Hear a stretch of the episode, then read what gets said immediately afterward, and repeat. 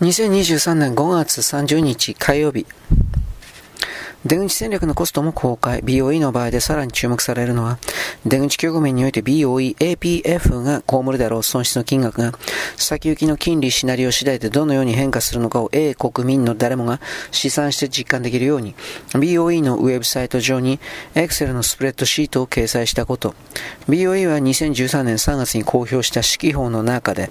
APF の損益が今後どのように発生していくのか、またそれに伴って政府との間での資金移転がどのようにに行われることになるのか。という見通しに関する論文。APF と財務省の資金移動のプロファイルを公表した。BOE に限らず日銀も FED もどこも同じだが量的緩和のような国際会例を中央銀行が実施した場合政策金利を引き上げずゼロ金利状態が続く間は、中央銀行側に特段の大きなコストは発生せず、国債を保有することによって半年ごとにそのクーポン、国債の利息が国の側から支払われることになるため、中央銀行側に利益が貯まる。中央銀行は通常その利益を国庫に納付する。それが金融引き締め局面局面に入れば、国債のクーポン収入よりも中央銀行自身の当座預金への不利コストの方が大きくなって、場合によっては中央銀行は赤字に転落することになる。買い入れた国債の満期到来を待たず、中途で市場に売却すれば、その分の損失もかさむ。BOE は事態がこのように進展していく中で、金利シナリオ次第で政府との間の資金のやり取りがどうなるのか、最終的には政府の側の支払い損になるのかどうかといったあたりを試算してみせたわけだ。しかも BOE は同校のウェブサイトにこの APF と財務省との間の資金移転が今後どうなるかを様々な前提を条件を置いて前提条件を置いて誰でも自由に試算できる Excel ファイルのスプレッドシートを掲載したのである。その後もスプレッドシートの試算用のデータなどのアップデートが行われ、現時点でも2017年9月版ではあるが、スプレッドシートはまだ掲載されている。関心がある方は実際にスプレッドシートを開いてみればよい。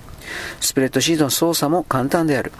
そのファイルではあらかじめ用意された14種類の金利シナリオ、短期金利が2%、4%といった当時の超低金利情勢からすれば、相当に厳しい金利シナリオも含める。このうちからどれかを選ぶ形で、国民が誰でも資産結果を確認できるものになっている。イギリスは財政運営の面でも独立財政機関予算責任局を設けるなどして財政運営の先行き見通しに関する客観的な情勢把握と国民への情報開示を徹底することを通じて我が国よりもはるかに健全な財政運営を実現できている国だ。その英国で中央銀行が金融政策運営を通じて将来的に財政負担が発生する可能性があるとなれば国民にその事実を正直に説明し将来的な追加負担の有無やその金額が先行きの金利シナリオ次第で大きく変化し得ること金利が大幅に上がる前に正常化を終えておかないと国民負担が大きく膨張しかねないことを国民一人一人が資産を通じて実感できる仕組みが整えられている。こうした仕組みがあるからこそ、BOE はいかに将来的な損失は政府が補填しているからとしてくれるとは言っても、その損失をできるだけ出さないような、出てしまうとしてもその金額を最小限にとどめられるような金融政策運営を心がけることになる。政府の損失保障があるからこそ進められる高インフレ下での正常化。現にコロナ危機下で BOE も追加的な量的緩和を実施したが、英国も高インフレ局面に転換したことを受けて、BOE は2021年度末から早くも金融引き締めに転じ、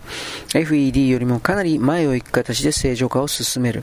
イギリスの場合、政府の国際管理政策運営上、安定志向が強いため、ギルト債の発行は満期20年以上の長期金、超長期債が中心となっている。そのため BOE が量的緩和を通じて買い入れてきたギルトさえも超長期債が多くて FED のように満期が到来するのを待っていてはいつまでも資産縮小が進まなくなるため BOE の場合は2022年3月からギルト債の満期到来を待って手放す方法売却損を被ることはなしでの資産縮小を開始したのにとどまらず同年11月からはギルト債を満期到来を待たず定期的に中途売却する正常化オペレーションにも着手している。FED でも踏み切らないようなこうした難易度の高いオペレーションを BOE が実施できる背景には量的緩和に着手した当初から先行きの損失は全て英国政府が保証する枠組みが整えられていることが大きい。これに対して黒田日銀は我が国でも消費者物価前年比が4%を超えるまで上昇しているのにイールドカープコントロール政策を死守するために任期満了に至るまで国債の改良オペを続ける。それは直接日銀の将来的な赤字幅、潜在的な国民負担を増やし続けることを意味するにもかかわらず、何の気にも止めないようだ。BOE との差はあまりにも大きい。ここまで FED、ECB、BOE という主要中央銀行の近年の金融政策運営を日銀と対照的エピソードを取り上げながら言った。彼らは一見、黒田日銀異次元緩和と同じような金融政策を行っているようで、その内容はかなり異なるものである。彼らの姿勢に我々は学ばなければならないのだが、机上の特定の理論に過度にとらわれず新しい政策手段を慎重にかつ段階的に試みる。効果のほどや副作用や弊害についても入念に点検して必要であれば実際の政策の展開に反映させる。政策決定に関して多様な意見を持ち寄って議論を尽くして少数意見にも十分配慮して最終的な政策運営を組み立てる。新たな政策運営の導入に伴って生じる都合の悪い側面、国民負担などについても、早期から国民に誠実な説明を尽くして、問題の理解の浸透を図る。市場金利は一番が決める。危機の局面が過ぎたら、中央銀行は手を引くのは当然。経済情勢の変化を伴う市場金利の上昇過度に恐れない市場の金利形成機のメカニズムを中央銀行として最大限に尊重することである。終了。